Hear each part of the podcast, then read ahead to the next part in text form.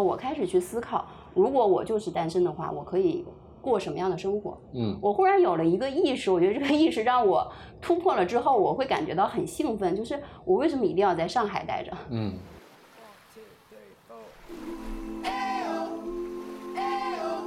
那听起来就是在美国创业，对，这是你可以理解是这样。你的创业在于是说，你要抛弃你原来在国内所有的东西。说实话，因为你在国内所有的东西可能并不足以支持你到美国去试用。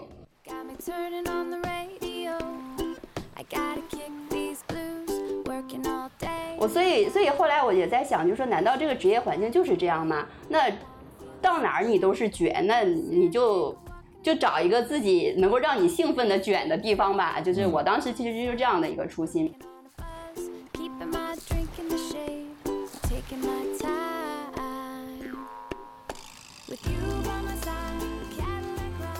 大家好，我是酸奶哥，这是新的一期酸奶哥聊天社啊。今天我们的嘉宾呢，他叫 Echo，呃，我今天请 Echo 来啊，就是首先也挺不容易的，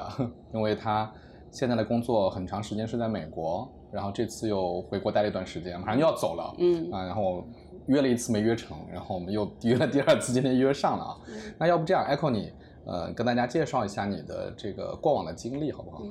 好，呃，大家好，呃，我是 Echo。然后这个名字其实伴随了我从上班第一天就到现在，所以可能很多人都不知道我中文名字了啊。对，我也不知道，哎，这我真不知道。对对对，所以我今天还用 Echo 这个名字来跟大家呃来聊聊天。那首先也非常感谢酸奶哥吧，然后有这个机会，确实我们约了挺长时间的。那今天有机会来聊一聊。那我先说一下我个人的经历吧，就是职业经历其实是相对比较简单的，就我从上班第一天就做 marketing。然后到现在已经工作了十八年吧，呃，最开始头十年就是在外企，然后在外企里面一直从助理品牌经理啊，然后做到 senior brand manager 啊，就是这样的一路走过来。然后是在二零一五年的时候，我在职业上面有了一个转折，呃，这个转折就是我从外企。呃，转型到了去国内的一家创业公司，然后从零到一去做了一个品牌。那个时候呢，其实就是属于，呃，创业比较新兴的一个时间段，而且也是属于这种呃互联网发展的比较热火朝天的那个段时间啊，所以我是从。职业转型吧，我就直接从外企到了这个创业公司，嗯，去做了当时的品牌跟市场的这样的一个合伙人的这样一个角色。呃，在这家公司我一共做了五年，啊，然后一直是到二零二零年离开。离开之后呢，就又思考一下自己的职业经历，就是说，哎，那下一个十年、十五年，然后我还想做什么的时候，其实当时面临了两个选择吧。就第一个呢，就自己开始创业啊，就有点像酸奶哥这样啊，就是借助于自己过往在 marketing 啊这样的一些经验，是不是可以开始做一些顾问啊、啊咨询啊。啊，以此包括那个时候，我也开始也开始在想，是不是要做一些这些转型。然后我那个时候也在学教练，所以也想说，哎，我是不是可以去做一个专职教练啊？就是做了一些这方面的探索。但后来也是一个比较机缘巧合的一个机会吧，我就有机会去接触了一家比较纯粹的民营公司。呃呃，当时他想招募的是呃品牌市场的一个合伙人啊，他呃这个集团下面他品牌要做一些。呃，品牌的升级和一些新品牌的孵化，也需要重新去建立一个比较专业的品牌市场团队啊。所以在那个机缘巧合之下，我就又回归到了职场。所以在这家公司一共工作了两年的时间。然后最近一次呢，我就又进行了一个职业转型，就是在去年年底、今年年初的时候，呃，我到了现在这家公司，那又是一个比较不一样的职业的这个经验吧，就是它是做品牌出海的啊，就等于是一个中国企业。在美国市场，然后去做一个品牌的孵化，嗯，从零到一去建一个新品牌，包括呃经营的团队，像我品牌市场的团队都会在美国去重新去搭建。那在这个过程当中，对我来说也是一次全新的经历吧，因为面临的是一个全新的市场，呃，也是一个全新的这种行业，因为跟我原来过往的行业还是有很大的一个差别的。呃，我觉得在这个职业的转换过程当中吧，就就让我自己也会有很多的一些突破，就包括说选择层面很多，你需要一些勇气，然后包括说呃，很多思考是对于自己的能力、专业、潜力各个方面去做一些判断，还有对自我价值在很多方面如何去实现的一些深度的一些思考。同时的话，也会给我自己很多包括生活方式的选择上面，伴随着这些深入思考去做一些判断吧。啊，所以整个经历就是基本上是这样。明白。嗯那个 Echo，你的经历其实还是蛮有代表性的，嗯就是 你看，呃，零五年到一五年这十年，基本上是我们传统上认为外企品牌比较好的时候，嗯，对？吧？那那时候好多好多人都在外企，是。然后一五年以后，你从外企去了创业公司，嗯呃后来又去了一家民企，嗯对吧？这个也是，呃，其实我们看到很多外企的品牌经理人、嗯职业经理人会走的一个路径啊，会出来。当然，呃，有的人比较成功，有的人就不太顺啊。嗯这个我们也看到好多的这样的故事。然后你现在呢，又做了一个呃呃品牌出海的工作，嗯。这个又是我自己看到的，就是这两年其实也是一个比较大的趋势啊，嗯。好像就是国内的品牌。太卷了，以后大家都到到美国去卷，嗯到海外、到欧洲去卷哈，就嗯。是特别有代表性哈，感觉你一直在嗯。呃做一些呃正在大趋势里的事情，我觉得还挺好的啊嗯嗯嗯。那我想问，就是你个体经历来说，不管你是去创业公司，嗯。还是因为你从外企去创业公司嘛，还是去民企啊，就是你觉得你实现了当初你想起到的那个作用了吗？嗯嗯，我觉得这个问题很好啊，就是怎么去来判断就个人价值这件事情。我觉得这是也是两个方面的。就第一个的话，我做很多事情，其实我自己判断的时候，都是我有个初心在啊，就就很多时候其实是这个初心在于你当时为什么做这样的一个选择。就像我当时去创业公司，和我后来选择去这家民企，就我的初心可能呃都会在。然后，当然在这个初心秉持之下，你需要去做的是什么？我觉得对我来说，我可能会去调整或者去调试我自己的一些一些方式。就比如说，可能在创业公司，老板需要你更激进，然后你需要更 push。你的弦儿可能就要绷得非常紧，就是节奏也会非常快啊。然后像我后来去了民企，就跟我在创业公司就不太一样。在这个民企呢，就他就更需要你去适应老板的节奏，因为老板他有他自己对于这个品牌的想法，对这个生意的一些坚持。所以那我作为我不能够取代他的角色去做决定，我很多的时候去适应他的节奏，就是在这种节奏下面，我更多的去适应不同的环境所给我所提出来的这样子的一个我自己的一个状态吧，嗯，然后我觉得我首先可能在这种不同的公司或者是不同的环境下，我去调试我自己去适应啊，然后在这个过程当中，我秉持的是我初心，我为什么要来做这件事情啊？有了这两点之后，我觉得最后那个结果，其实我没有那么的去偏执的去追求，比如说我的零到一的初创公司的一个品牌，它最后怎么叫成功了吗？就是。呃，我在民企老板要去做的那些变革，最后落地了嘛？就是这种东西，我觉得它不是我一个人的能量或者一个人的力量所能够去决定的。所以我自己会怎么去看，说我的初心是不是达到？我觉得还是达到了的。嗯嗯，对，当然不不一定是说所有的结果都是一个在市场上面可以被衡量的结果啊、但是它还是能够呈现出来，或者是带来了一些变化的能量。我问这个问题的原因是嗯因为，呃，很多外企的职业经理人嗯去了民企，去了创业公司，呃，都觉得很不适应嘛。嗯，那其中，尤其是你是做品牌的，是，对吧？做品牌的职业经理人遇到最大的问题就是，呃，创始人说是要来做品牌的，嗯，结果最后你发现他根本没有这个时间嗯来等品牌嗯成养成哈，嗯因为我们要花钱要花时间嘛。嗯那最后大家变成了要非常快的去追逐销量嗯啊，追逐规模。嗯那这个好像跟传统上我们在外企做品牌的那个模式就非常的不一致了啊，就会造成很多的冲突。嗯那这种事情，我不知道你是怎么嗯怎么面对和思考的。嗯嗯，我觉得这个其实就是我刚才说的那个初心的问题。呃，还有最重要的一个点，你怎么去定义你自己的在这个生意的呃环境下一个一个角色？然后我们做品牌的人，我们都很骄傲，我是 branding，我是 marketing，对吧？就是我嗯很以我自己的职业履历和我自己所做的这个领域，然后而傲。嗯、但是我觉得很重要的一个点就是你不要忘了，就是你是一个职业经理人，然后你其次你才是一个品牌人，而且说实话，就是品牌到最后它也是为生意服务的嘛，就是这这个点，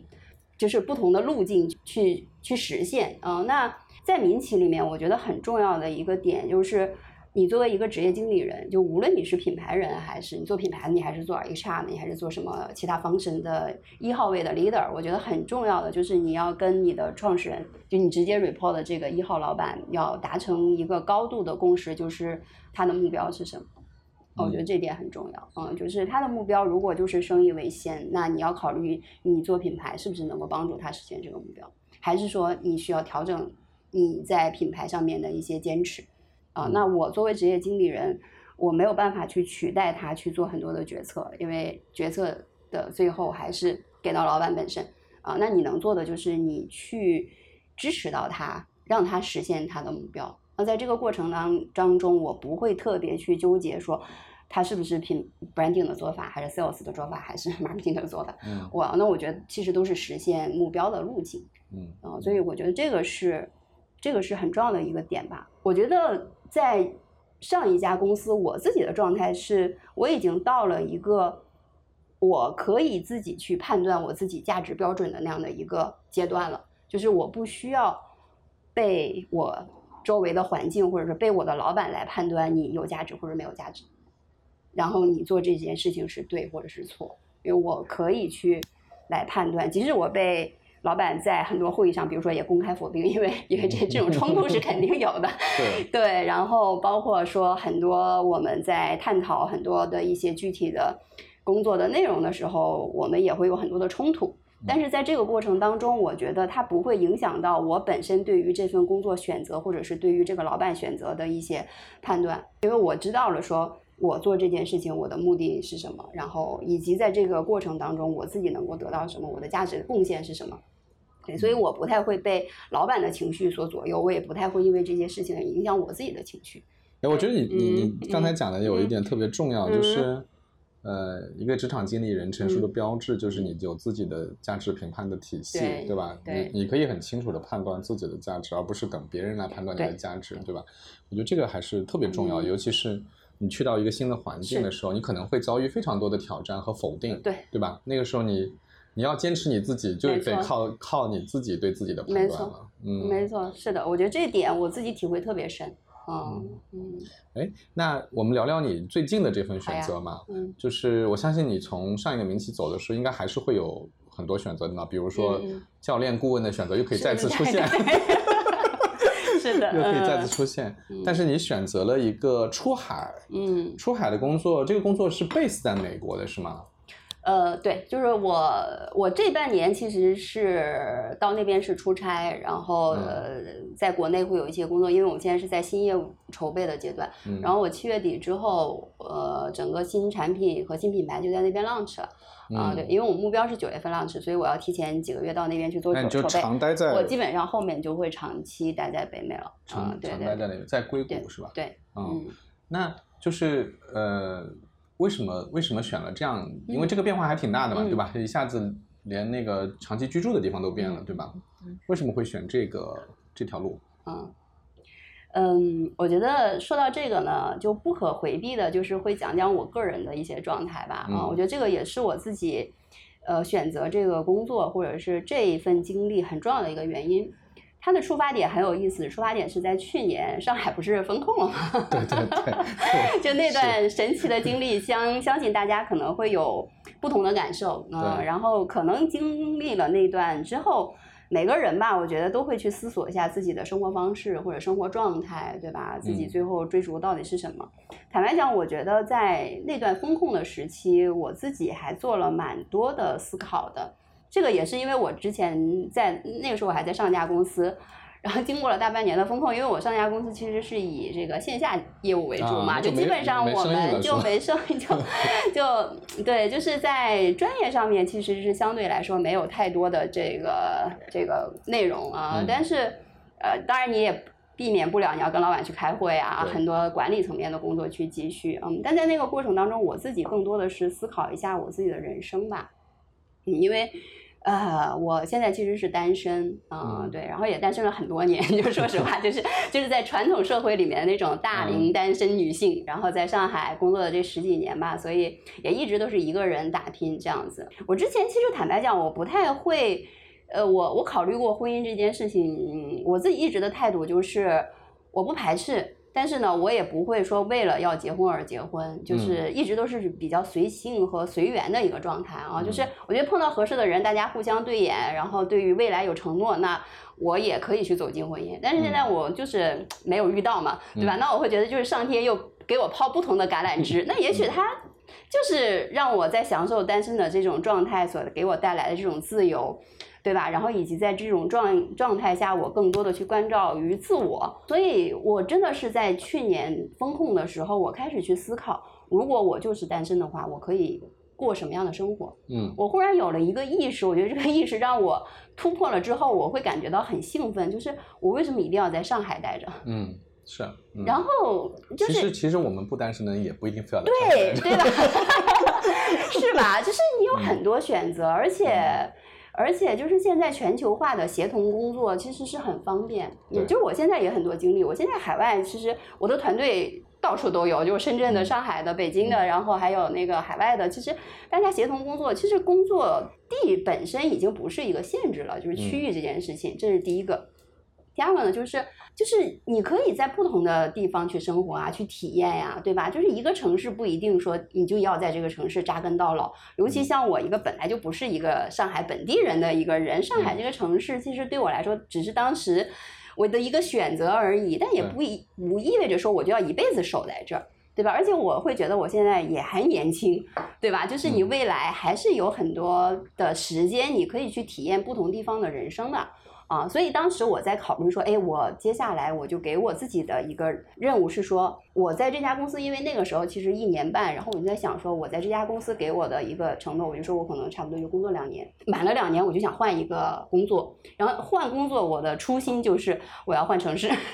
嗯，我能感觉到这个 idea 给了你很多兴奋的感觉，对对，非 啊常我可以。换个地方。对，就是就是，哎，我就觉得工作这件事情不一定要在上海找呀，然后很多，然后那个时候我就考虑，呃，杭州，嗯，对吧？那很近，对吧不是一个特别好的选择。对，就是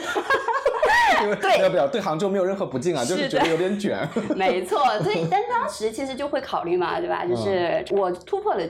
地域这件事情的嗯对我来说的一个束缚，就我觉得这是第一点，当时给了我还真的还挺兴奋的一个感觉啊，这是第一个。然后所以因为有了这样的一个东西，所以我看的路路线就会更广一些，就是可选的圈子。呃，然后另外的话，就是我觉得在换工作的时候，其实也会也不会那么盲目，就不是说为了换一份工作而换工作，就是换地点是我一个很重要的一个 purpose 之外，另外我也会想说，我考虑说，哎，那我下一个可以做什么的这件事情。我当时也在看国内的一些机会的时候，会发现其实 marketing 这件事情在国内真的，我觉得近几年我不是看衰啊，但是我觉得其实很挑战，尤其像我到我们这个年龄。其实在国内去卷 marketing，就其实真的挺卷的，对其实真的挺卷的，而且嗯你去看这些真的是青春饭的，哎呀，就是就是你以前我觉得像我们当时十几年前在外企的时候能够做到 MD，对吧？那就是很 high level 的一个，但是现在遍地都是 MD 的时候，你就会发现你的职业优势好像就是怎么说呢，就是没有那么的被被 respect。嗯我所以所以后来我也在想，就是说，难道这个职业环境就是这样吗？那到哪儿你都是卷，那你就就找一个自己能够让你兴奋的卷的地方吧。就是嗯我当时其实就是这样的一个初心。当然，另外的一点，我觉得也是我自己比较幸运吧，就是当时在看机会的时候就看到了这个，就就有这些机缘巧合之后，哎，我当时就看到了出海这个赛道，然后看到了这个赛道之后。我也看到了我在这里面我敢去尝试的一些我的优势，嗯、所以就就有了这样的一个选择吧。我觉得你 你之前在国外工作过吗？没有，你在国外读过书吗？我读过 MBA，但是不是那种 base 在国外的，就是去几次这种，对啊那跟旅游差不多。对，就游学去的啊那那你还。真的是第一次，就是嗯长时间的在国外工作。对，嗯，那有有一些什么这种 first impression，就是因为你，嗯，你你去了多久？你在美国待多久？这次我我其实没有待多久，其实几个月，嗯，也没有几个月，其实没有几个月还没有，对对对对对对对，嗯，啊，对。那你嗯什么感觉？去了去了以后，嗯，工作嘛，毕竟是工作在那儿啊，对。首先啊，我自己感觉就是从职业环境上面来说的话，我觉得美国人，因为我接触的有美国纯白人，对吧？然后嗯。也有这个华人啊，对，嗯。然后也有这种，或者是就是不同的裔的，就什么越嗯。南裔啊，就是这种的，呃，就是就就是第一个就是真的是文化特别多元。OK，因为美国它又很崇尚现在很尊重各各多元文化，所以像我们这种人之前只只是在一种文化体系里面嗯。受受影响的这样的人，其实我觉得有很多时候的 sense 你要变得非常敏感，嗯，就是你在表表达上面、交流上面，尤其很多这种大家在做各种去 build 这种 relationship 的时候，其实我觉得你要变得非常 sensitive，我觉得嗯这是一个比较重要的一个点，你要去意识到的，这是第一个吧。第二个的话，就是我觉得美国人的这种他的职业操守还是非常好的。嗯啊、就是他还是有非常强的职业性的。这一点的话，就比如说像像美国团队，有很多人其实因为现在美国就基本上都是属于那种在家办公的嘛，就是几天在办公室，几天然后有几天在家这种的。但是大家这种虽然说这种协同办公，但是大家对于比如说时间啊，或者是结果啊，或者就是大家这种共同要一起协同工作的时候所 deliver 出来的那种状态和那种结果是非常非常高效的。嗯，哦，我觉得这点其实在国内我觉得是有点难的。对，就 可可说实话能可能我们对我们在家办公就没有办公了。对，就是 你在家可能真的就摸鱼，对吧？对对对对，但是你会发现，其实就比如说像现在我在国内，我跟我美国团队在沟通的时候，而且因为我们有时差嘛，就是嗯我晚上睡觉的时候，我会是他们早上嗯啊，所以我就会在晚上睡觉之前，我就会跟他们讲说啊，这一天的工作会怎样。然嗯后等我第二天早上醒来，其实就是他们下班的时间，但是我会发现，就是所有的 working fair 就是非常好的完成，嗯所以我觉得这种。这种也打破了我之之前的一些焦虑，因为会发现就会会担心嘛，对吧？就是这种跨国或者是跨地域的这种工作协同上面会不会有问题啊？但是我发现，我觉得我很多时候其实是被他们拽着走的，你懂你懂我意对，思就吧？是就是就是 对我呃嗯那个叫什么？嗯早上醒来一看，哎呀，他们都已经做完了。对对对对哦还有这么多要我给反馈。赶紧。就赶紧的，就是我觉得真的就是这种嗯。习惯啊，就是嗯会互相影响。然后然后他们也会觉得，哎，你你就我我现在得到团队反馈，大家也会觉得，哎，就是我给到他们的这种支持或者反馈也是嗯。非常有利的，呃，然后包括我给他们布置的任务也很清晰，哎，就虽然说没没多长时间，但是会大家在这个整这方面工作其实有了很高的协同性，嗯。所以我觉得这两点是我体会挺深的吧。啊，然后另外的话，就是就是从生活上面，坦白讲，我个人会觉得，如果让我选择生活的话，我一定还会选择上海。真心话。还是不够方便和那个对吧对对？那怎么办呢？你现在问题是 你你要去那边生活了呀。对对，那我觉得这个就是我现阶段一个选择吧。我觉得现阶段对我来说，其实就是一个人生的新体验。呃，就这个新体验给我带来的是很新鲜的东西。哎，嗯我之前看过一个新闻，嗯忘了是字节还是哪家公司了，嗯反正是一家国内的大公司，在英国，啊然后团队都要罢工了，就是好像是有一些管理风格上的、文化上的冲突吧。我我忘了那个细节了，可能是类似于咱们这儿加班比较多，人家不愿意加班啊，那可能类似于这种事情。你你觉得？你觉得像你现在工作的，因为你这家公司也是家中国公司嘛，嗯对吧？会会有可能，我知道还没有啦。就你觉得会有可能会遇到这样的问题吗？嗯。呃，这个问题的话，我觉得是有可能的，能而且呢，是现在在美国职场，据说或者是我也在我比如说其他公司的一些合作伙伴，其实也会提醒到我的。那为什么呢？就是第一个，就中西方的这种工作态度确实不一样，就是人生价值追求也不一样啊，就这个你不可避免，就是会遇到这种问题，嗯。就比如说像美国人，他本身就是比较追求个人的时间这种自由度，跟他要有自己非常强的这种 personal time，对吧？就是这种，所以我自己其实是有这个意识的，所以我当就跟我现在这个团队在做一些工作上面的沟通的时候，我也会很注意去沟通，跟他们去做一些沟通，就是我会提前跟他们讲说，我们现在因为这种跨时区的这样的一个工作方式，所以我们可能我可能会在你下班的时间，因为像我们就正好是，呃，中国的早上是他们那边的下班的晚上的时间。对吧？那就只有这个时间 cross，那我只能在这个时间跟他们做一些开会或怎样的时候，所以我会提前先跟他们沟通啊。然后在这个沟通过程当中，我会很 respect 的，比如说像美国人，他们下班之后会去健身啊，或者他们可能有一些必要的家庭聚会啊，所以我都会先跟他们做好这个沟通。就是这个，我觉得提前沟通很重要。然后我觉得我比较幸运，就是现在团队给我的 feedback 都是他们很支持，就是他们很理解。就是因为他们在本身啊，我觉得这一点也很重要。就是因为这现在这个团队就是是我自己在美国招聘的嘛，OK，对，所以我当时在跟他们面试的时候，我就有跟他们提过这个这个事情。就是首先让他们预期，就是我先 管理了一下他们的预期。就首先我先做一轮筛选，就那些那些回答了我我不能够接受任何加班的人，我首先我不会选他。OK，啊，我觉得这是很重要一个点吧。啊，然后当然你说未来会不会产生，我觉得可能也会产生吧。就是这个，就确实得也比较考验，就是就你这个团队管理者的这个经验跟他的一些能力吧。但我觉得很重要，就是你要去 respect，因为美国人很讲究 respect，啊，就是你要去尊重他，他而且就是直接沟通跟跟尊重他的想法是很重要的，就是对他们来说。嗯，对。哎，我我有一个呃很奇怪的问题。你说。就是原来你也在外企待过嘛，嗯，对吧？你看外企是一个什么结构？外企也是有外国人有中国人，嗯，只不过就是外国人管中国人，对吧？大概是那个逻辑。然后现在呢，呃，你这个环境里面依然也是有各个国家的人，也有中国人，但是呢，总体来说是中国人在管理这个团队嘛，那包括老板也是中国人嘛，对吧？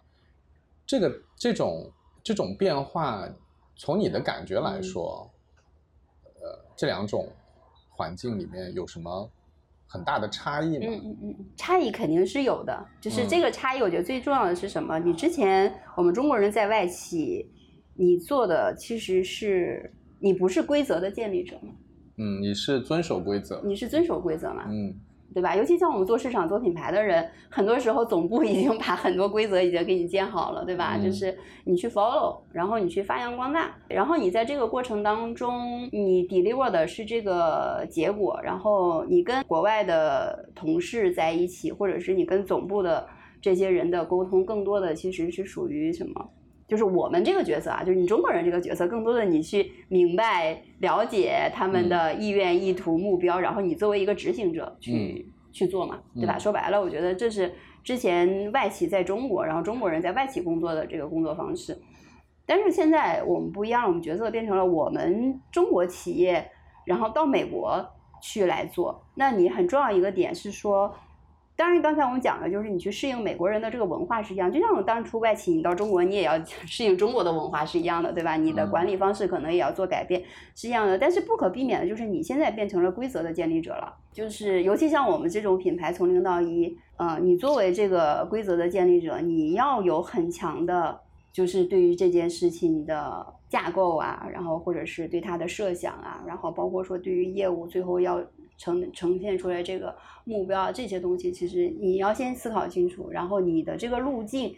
也要有非常强烈，去建立的非常非常非常清晰。嗯，然后美国人是这样，就是我觉得你到任何一个市场上面去，当你去建立这个规则的时候，就是在职职场里面，我觉得都是有生存法则的嘛，对吧？就是当任何一个人进入到职场环境的时候，他首先他也会去考虑说他在这里面的角色。然后像我跟美国团队去沟通的时候，他们首先也会在问我说：“那那那你们这个品牌到底要做成什么样子？你们未来的业务目标到底是什么？然后你们实现的路径是什么？然后你不能够指望说美国人来告诉你你要做什么，对吧？就是这些东西，我觉得你你作为这个规则的建立者，在这个过程当中，你要展现出来你对于它的肯定、确定的东西，然后展现给团队。”就是，当然这个过程当中，我觉得它是可能会有一些，因为从零到一做创业这件事情，我一直就跟我无论在国内招团队还是在国外招团，我都跟大家讲，我觉得创业就是在做不确定的事情，就是你首先跟让大家知道说不确定这件事情是必然的，但是你最后终要呈现出来的那个结果是你一定要去肯定的，我觉得这个可能是最大的一个差别吧。嗯，我觉得还蛮有趣的原因嗯。是因为我回想一下当初我们进外企的时候啊，嗯。就是嗯，实际就像你说的，就是我们我们是去去接受规则嘛。实际上那时候我们看到了很多新的规则的，嗯，当然也跟我们可能刚毕业去嗯也有关系，因为你可能也没见过太多规则，吧？对对对对可能那时候你去一下央企，去一下国企，再去一下外企啊，你可能会知道大家规则不同不，啊。但是进外企的时候，我觉得那时候还是有很多带有外企文化特色的规则的，对吧？就比如说。呃，老板会非常尊重你的休假呀，对吧？就是他会他会提前跟你沟通这些事情啊，然后有有一些相对应的文化上的，比如说他会鼓励你开会的时候，我们那时候公公司开会，老板一定要求职位先最低的人先说话啊，因为否则你不先说话，你这个没有办法让大家都说话，对吧？了解了解，对是，的，它会有很多这种东西，这种东西其实对我们对对我来说，作为一个刚刚开始工作的人来说，还是挺重要的。嗯等我很多年以后回过头来，我会把它跟很多的规则做比较，嗯然后我我自己会给它排序，觉得什么样的规则我认为是嗯最优的啊，在特定环境下面。那呃，我觉得我就我也挺好奇啊，就是像嗯我们的中国公司到美国去的时候，首先你面临一个非常强大的，就像你说的。那些人，那些人可能本来就挺专业的，对吧？他他也受过专业训练，他也并不是，并不都是刚毕业的学生，所以他已经有一套强大的已有的做事的方法，而且他认为什么是正确的，什么是错误的，有一套标准了，对吧？那那个时候，嗯中国的企业去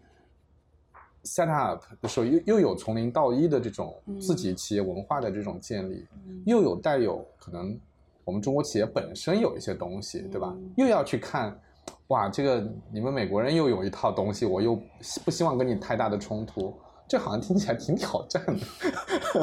是的，是的，我觉得孙远哥，你刚才这个问题的话，确实我觉得非常 sharp，嗯，而且也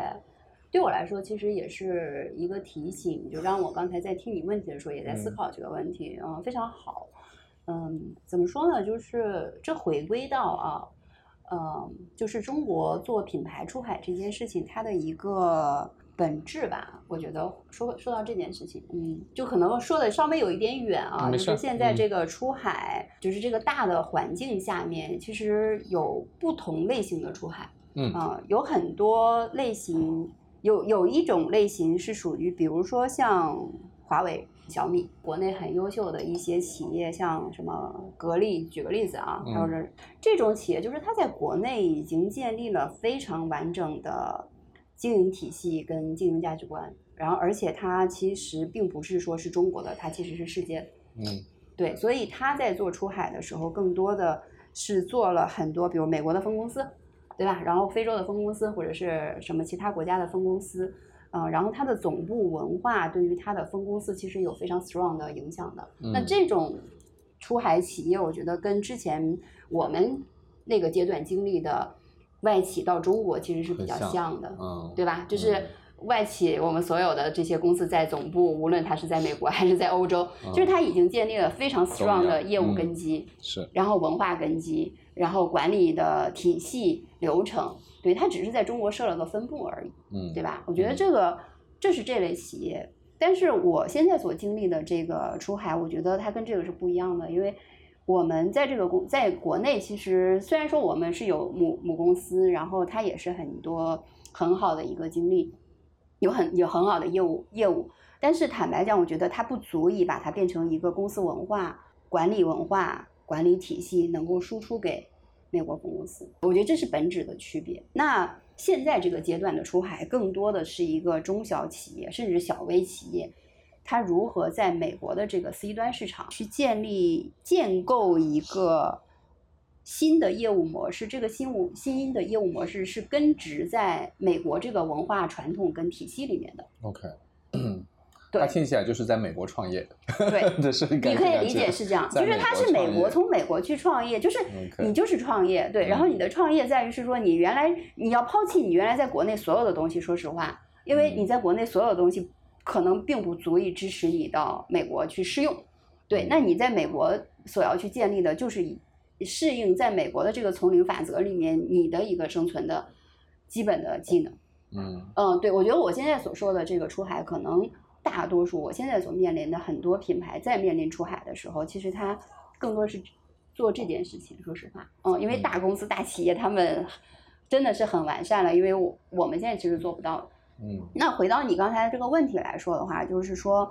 那我们因为就是在美国这个市场，说实话就是去从零到一创业。那对于中一个中国团队来说，或者是我们初创团队，其实是以中国人为主这样子一个新的业务模式来说的话，我觉得我们最重要的就是要 fully 的去 understand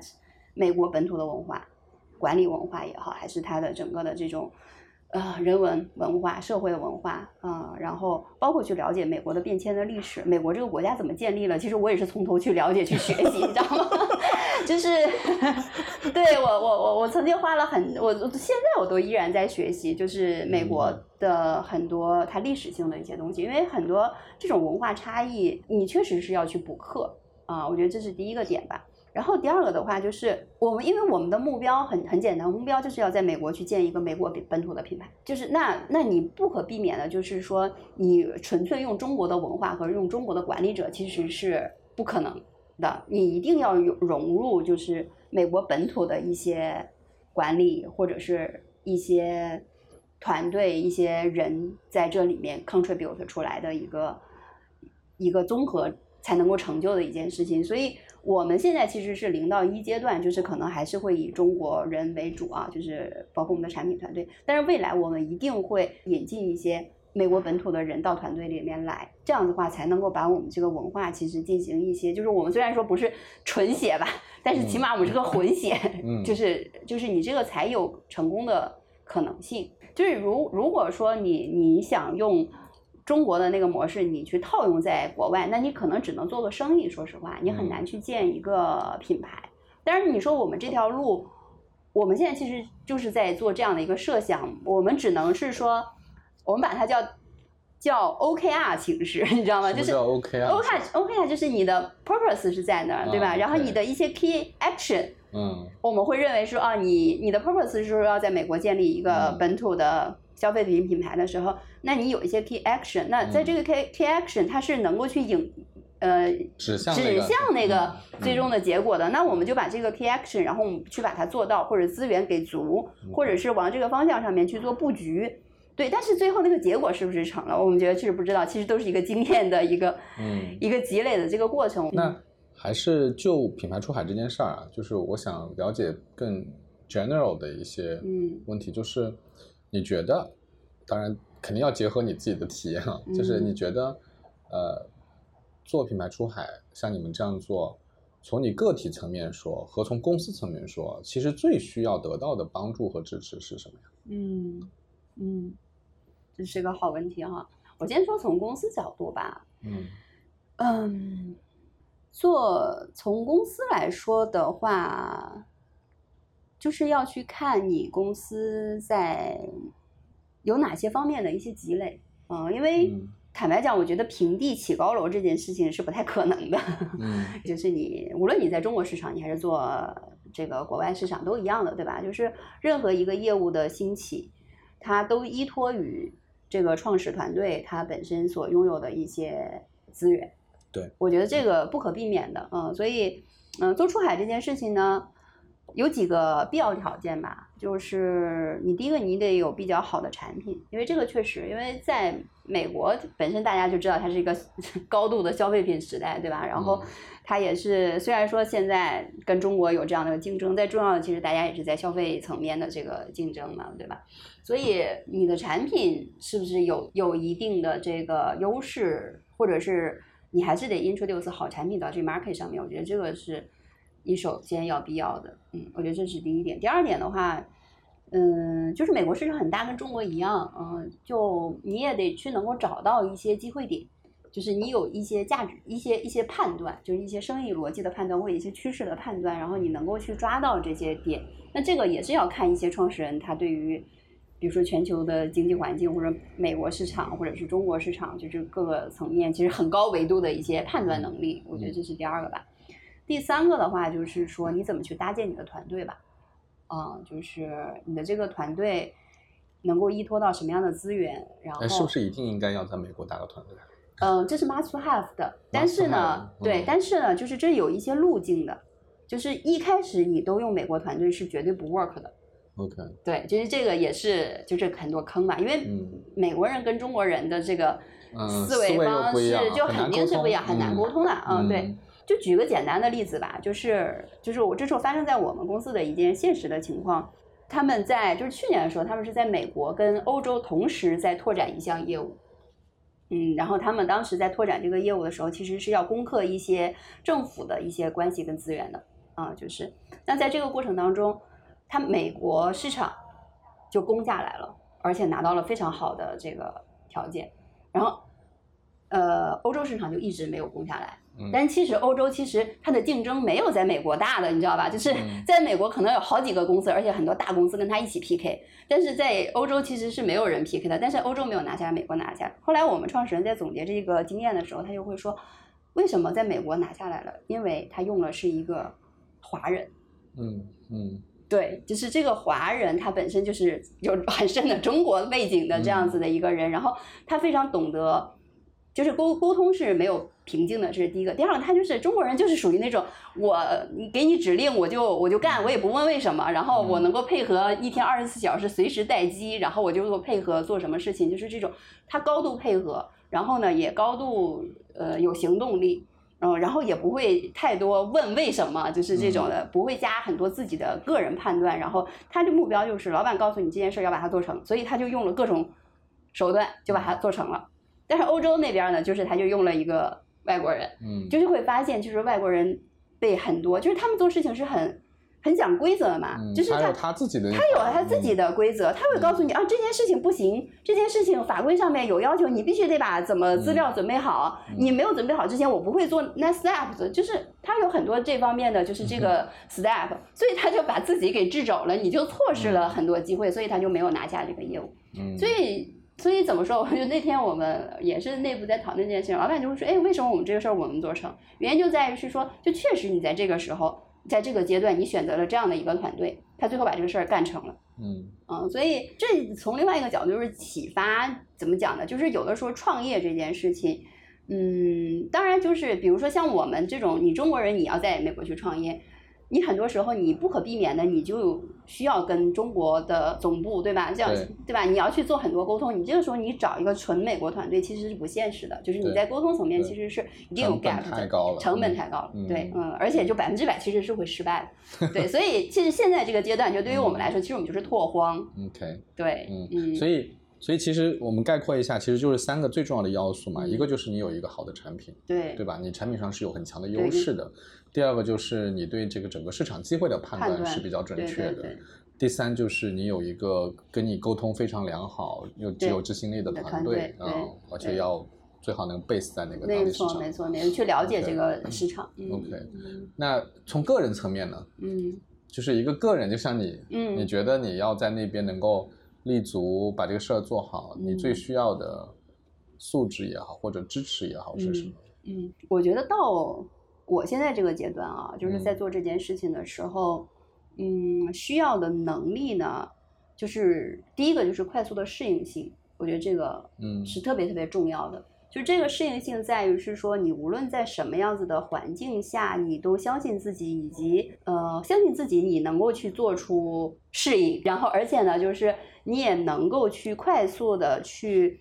捕捉到在这个环境下你能够抓到的资源。我觉得这个适应性是是很重要的，嗯，然后还有就是你真的是要一个比较成熟的人吧，就不要太多的被很多其他外界因素去影响，嗯，你心中会对自己有一个比较稳定的价值判断和你自己一个目标的一个导向性的一个指引吧，我觉得这是很重要的一个点。第二个点呢，就是面临一个新的环境的时候，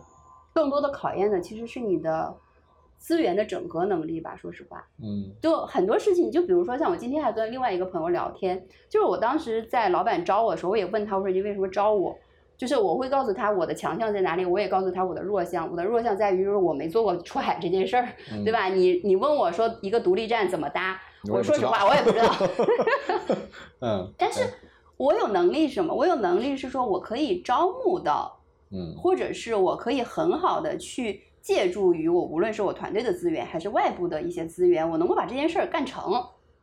我觉得这是我这么多年在职场上面我积累的一个很 strong 的一个能力吧。对，就是我不会老 PUA 我自己，为什么我这块儿不会，然后我那块儿不会？嗯我觉得人保持学习和学习的这种状态，这个是就是是你终身的要去做的事情啊。但是并不代表你什么事情你都要变成专家嘛。尤其到了就是你现在比较 senior 的一个管理者的时候，你更有重更重要的能力就是你的团队的管理能力和你在管理过程当中你资源整合的能力。就是我我的目标其实是很简单，就是我会去判断说，呃，我通可以通过什么样的资源，我能把它整合快速的整合在一起。所以我无论是招团队也好，还是说我去嗯找外部的合作方也好，我能够把这个事儿给攒起来。嗯呃，快速地把它传起来之后，然后我们就先把它干了。所以我觉得这是我的第二个能力吧，就是就是需要去需要，但是呃，另外一个就是我需我还是需要的是什么？我觉得这个需要就是怎么说呢？我觉得这是职场的一个悖论，但是但是也是需要的吧，就是嗯 就是一个信任感吧。就这个信任感是谁对谁的信任老板的信任和你对你团队或者你的合作方的信任。？OK，嗯嗯，就是你你怎么去去去去拿捏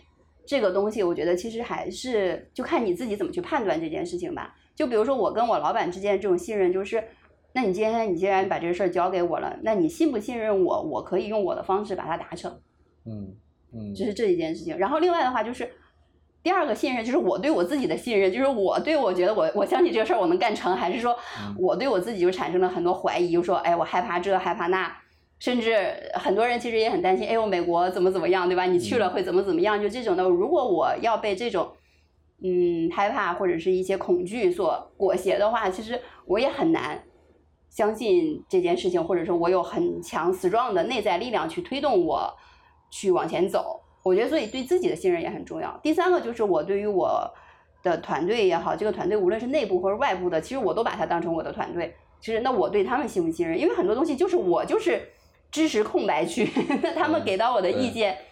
那我是 fully 的去支持，还是说我听完了之后，我会给到一些就是评判的标准，然后我用什么样的维度来判断这件事情是可行或者是不可行？我觉得这个也是一种信任的东西在。然后还有就是我自己对于这件事情我的接受的底线是什么？这个这个，你说这些让我回想起了过去职业生涯当中遇到的那些外国的老板们，嗯，对吧？就是 是是是。就是你想想，他们其实也是一样的语言，他们我们还会英语，他们都不会中文，对，然后语言不通，文化不通，然后他又不得不要依靠中国人来完成很多的判断，然后我们也看到其中有些人做得很好，有些人做得很糟，是 是是。哎呦，真的说起这个也是一把辛酸泪。对呀、对呀、就是嗯就还的确是挺嗯。考验人的，的确是挺嗯。不容易的哈。嗯。OK，哎，那我们聊了很多都是关于这个出出海啊工作的事儿嘛，嗯。然后其实你也讲，就是你当初选择出去也有很多个人的嗯。生活呀，然后这种对未来的一些想法嘛、嗯。导致的。那你你现在这个怎么怎么规划你的人生？好大的题，，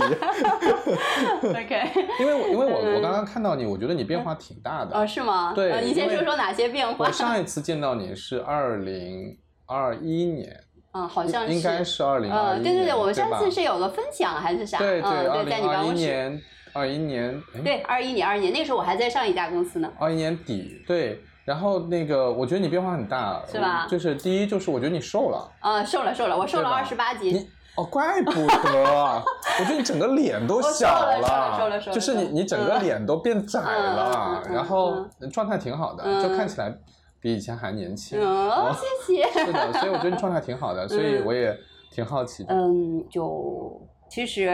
就那时候那种压力确实还是挺大的。这家公司其实还是蛮水深火热的，说实话，就是、嗯就是跟跟老板之间，因为我做的这个工作。呃，跟老板很多时候其实要去直面，去挑战老板嗯他很多东西的，对吧？嗯，而且老板也直接来挑战我，嗯，但是在那个状态下，其实我自己也做了很多反思吧。但这种反思，我个人觉得我在情绪上是有消解的。说实话，就是嗯我在情绪上没有太多的内耗，但是我在身体上面有很大的反应，就是我变胖了，哦，你知道吗？是吗？对，就是我我压力肥这对叫。，就是就是那个时候，我是觉得就是人啊，就我现在也会去考虑这些问题，就是在于是说你人一定要找到一些平衡点的，嗯就是你在情绪上我让我自己尽量去稳定，而且我去消化。但我消化的途径是什么？我可能真的是需要大吃一顿，我把这个事儿把它把它化解掉，对吧？然后我晚上可能跟老板开会开到十二点，我回家了，我必须得叫顿烧烤，我吃 完了我才能睡。嗯就是我才能够把我这个情绪，我保证它停留在今晚，我不会带到第二天。嗯就是在这种状态下，我觉得我虽然很有意识的在去做一些调整，但是它不可避免的，其实也会给我带来一些影响吧。嗯就是呃，但好在我觉得我对于这种影响我是有觉察的，我是知道我在做这件事情，我知道说这顿烧烤我吃了其实是不健康的，但是我在那个当下，我选择我觉得还是吃，因为我不要再在这方面压抑我自己了，你知道吗？就是这种状态下，后来所以就不可避免的，我真的就是在风控期间，我真的就变胖嗯啊，然后体重胖到我无可接受，就这我史上最胖。对，然后呃也很机缘巧合吧，就是在我去年八月份的时候，呃我遇到了一个朋友，然后我就看到他瘦身成功了，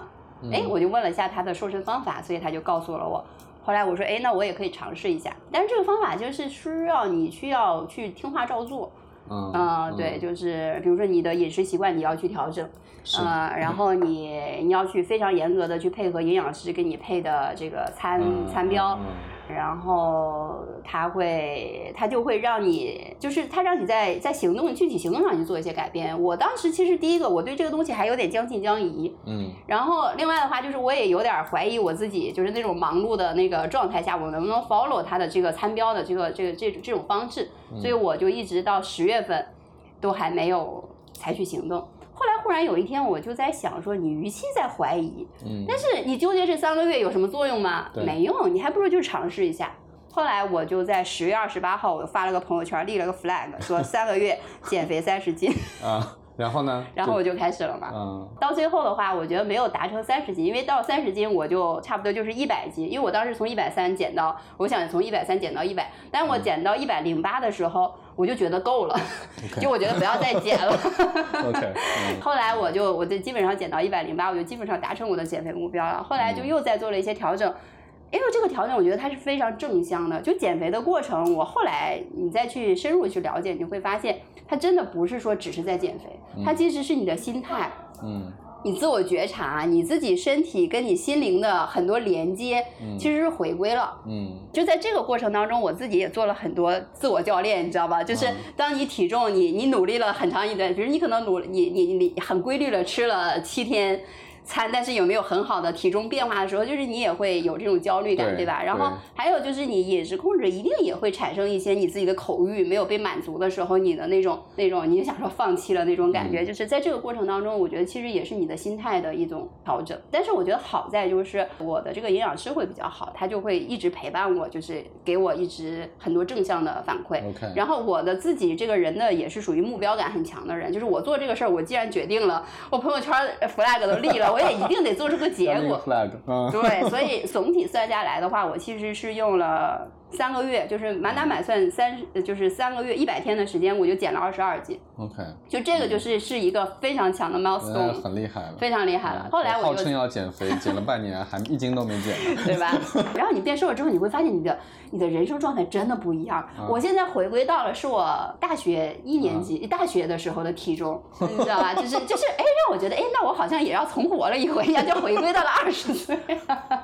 哎呀，我要回到我大学时候的体重，那也太轻了。我我我长时间保持在一百二，你知道吗？哦就是我，的那你体重，很轻。那真的是非常瘦。然后我一直嗯到结婚了以后，嗯然后长到一百三嗯，然后从十年前吧。猛增到了一百五，然然后就就下不来了一直持续在这个 上面。是是是，我、嗯我也是，我我觉得这个人的状态还是就是跟你自己的这个心态变化有很强的有关系。对，嗯，我觉得这个这个还有一个点，我想最后分享的就是说我我之所以现在体重变轻，首要的因素也是我的心态先变轻了，就是我在心态上面先给我自己减负了，嗯然后你的。就是很多你身体的信号也是会非常积极的，其实做出了这个反响。嗯，嗯我相信的。我觉得这个真的就是人的外在的状态是完全是由内在状态是的是的对吧？是的是的你其实看得出来的，这个人现在是个什么状态？对的，对的，对的，对的，我觉得这个是的。人人人是人有很多的奥秘，我们都不没错，知道，没错，没错，没错。对？吧？哎，那就是你你现在怎么看待这个嗯生活方面的这些发展啊。OK，嗯，我首先会觉得就是，无论是从心态上面，还是外在的这个状态上面，我都会变得就更年轻。嗯嗯，怎么会有这样的一个变化呢？我觉得最重要的其实是我想明白了一件事情，就是嗯人生有不同的路。嗯嗯，每个人可能对于你自己的人生，其实是有你自己的一个规划的。嗯，就是这个规划，有的时候是你刻意而为之，对吧？就是你可能给自己设定了一个路径，你就想奔着那个路径走。就比如说我身边很多跟我同龄的人，就是在该结婚的时候结婚，生孩子生孩子，然后现在开始为了孩子什么小升初，还是还是还是终是是身高，就是是然后甚至现在也考虑要不要开始因为孩子的教育问题要出国或之类的，就是在做这样的。那这是一种人生。那对于我来说的话，我觉得我的人生活到现在，就更多的其实也在做了一些规划。比如说我对于我的职业，其实我觉得虽然我没有刻意而规划，但是我每一次在做职业选择的时候，我都有非常清晰的判断跟我自己的一个选择的一个标标准。然后到现在为止，我觉得我没有做任何一件事情让我后悔过。嗯所以我现在的这个状态不是我刻意选择的，但是它就这样子发生了，嗯，然后我自己现在我觉得就是，那它发生了就让它发生吧，嗯，我的人生可能我不知道未来怎样，但是现在这个状态，我觉得是我最好的一个状态，就是。在我过往从小白，然后到现在，我觉得我越来越知道我自己是谁，我也越来越知道我自己想要什么。嗯而且这个想要什么的东西，我不是刻意而为之，而更多的是说，哎，就在这个当下它就发生了，那我就去接受它。然后在接受的过程当中，我有很多的思思考，然后在这种思考下，我又会觉得，哎，它又给我带来了更多对于人生的期待。嗯所以它让我更更加很从容，也很也很松弛的一个状态去接纳我很多，就是现在我所面临的很多不确定性，就是对对吧？你的这种确定，对这种未来其实真的也有很多不确定，但我我我其实思考了很多，因为我自己学教练嘛，我经常会自我教练，自我教练我就会问，就是我对未来的这种选择有恐惧吗？嗯然后我的答案是，其实我觉得没有什么好恐惧的，就是很多事情其实你到发生的那一刻，你才知道发生了什么，你现在去担忧它是没有任何的作用的。我不需要为未来的一个不太确定的事情，然后我来影响到我现在。那我就现在更关注的是我当下的这个状态。然后另外的话就是，那你。你 就有很多人也会问我，你你都这个年龄了，你会担心你的养老吗？然后啊、我说我担心啊，对吧？养老这是我说这个不是婚姻的状态决定的养老不养老，我说就这婚了，也不一定有人给你养老。对吧？这过来人的经验，对吧？是呀，所以我也会觉得，就是我不会因为我要因为担心养老这件事情，我就要找个人来照顾我，然后或者我就要生个孩子，然后来为了解决我未来养老的一些问题，我觉得这都不现实的，对吗？那。当然，你说你要不要做一些储备？我说肯定要呀，对吧？那你作为一个大龄单身女性，你要为你的健康和未来，嗯，你的养老这个负责。嗯那一些必要的准备，我觉得是一定是需要的。这个准备在于你的心态上的准备。就比如说，我曾经很 serious 的自我教练过，问我说，将来如果我真的就是一个人单身了的话啊，就是我有没有这个能力或者有这个勇气，嗯我一个人面对生死这件事情。嗯我觉得这是一个很严肃的问题。然后包括说，真的你生病了，你一个人要去住院的时候，嗯就是这种问题，就是我会去问过我这个东西，但但我我觉得首先我我对于这个问题的答案，我首先我不回避，呃，然后我当时回答这个问题那个当下就在于是说我内心其实是平静的，我并没有恐惧，我这种恐惧不代表是说我不。我我我我否定他啊，因为我觉得每个人都要面临这个问题，对吧？你要面临一个人生死的问题，你要面临生病住院的这些问题，我我不会说因为这些问题就给我产生焦虑，然后我考虑的是说啊，我在那个当下，我一个人能不能可以，就是他会不会因为这些我会影响到我，就是，所以我我也不能说我未来到底是怎么样，但是现在我觉得我的答案还是我我是能够接受的。，OK，哎，你知道你知道吗？就好有嗯意思。我在在往前两期的播客，啊我们在旅行中遇到了一个二十七岁的姑娘，啊哈，就这是真是偶遇，就是我们在这儿聊天儿，然后她嗯突然就说：“哎，你们要录播客吗？嗯对对 对，嗯他是什么状态？他是一直是有人。呃，呵护着他，保护着他，但是他第一次人生第一次，二十七岁了，其实也比较比较晚了，人生第一次一个人出来旅行，然后他就说，他以前也觉得一个人吃饭都是问题可耻的，他说我一个人吃饭都是觉得孤独和可耻的，嗯。但是他现在意识到，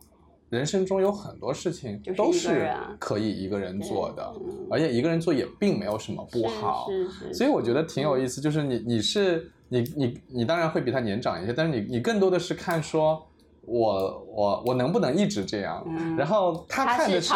他是来哎，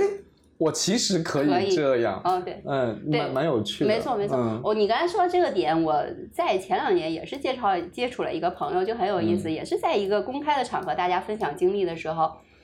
呃，那个姑娘也很优秀，就是她也是一个私营企业主，经理经营了一个企业，在我印象中，我觉得她应该也是个很独立的人吧，嗯就是我的价值观去评判一个独立女性啊。然后后来她听我的。这个介绍之后，因为我说我一个人啊，我经常一个人做了很多事情啊，嗯对吧？我一个人出去旅行，然后大半个月、一个月的这种的都都做过呀。然后他就很惊讶，他说：“Echo，我从你身上我看到了一个人的这个勇气。”他说：“我要以后我要尝试一个人旅行。”他跟我年龄差不多，那个时候我们见面也就个三十七八岁，他从来没有一个人出去旅行过。哦所以真的是有很多人没有一个人，但是我一个人的经历实在太丰富了，我嗯觉得怎么说呢？就是我现在有时候也反思，嗯，就就我相信这期播客留着哈，就等我将来活到八十岁的时候，我就再听听。我就觉得人生肯定很有意思，就我到现在我还是会觉得，就是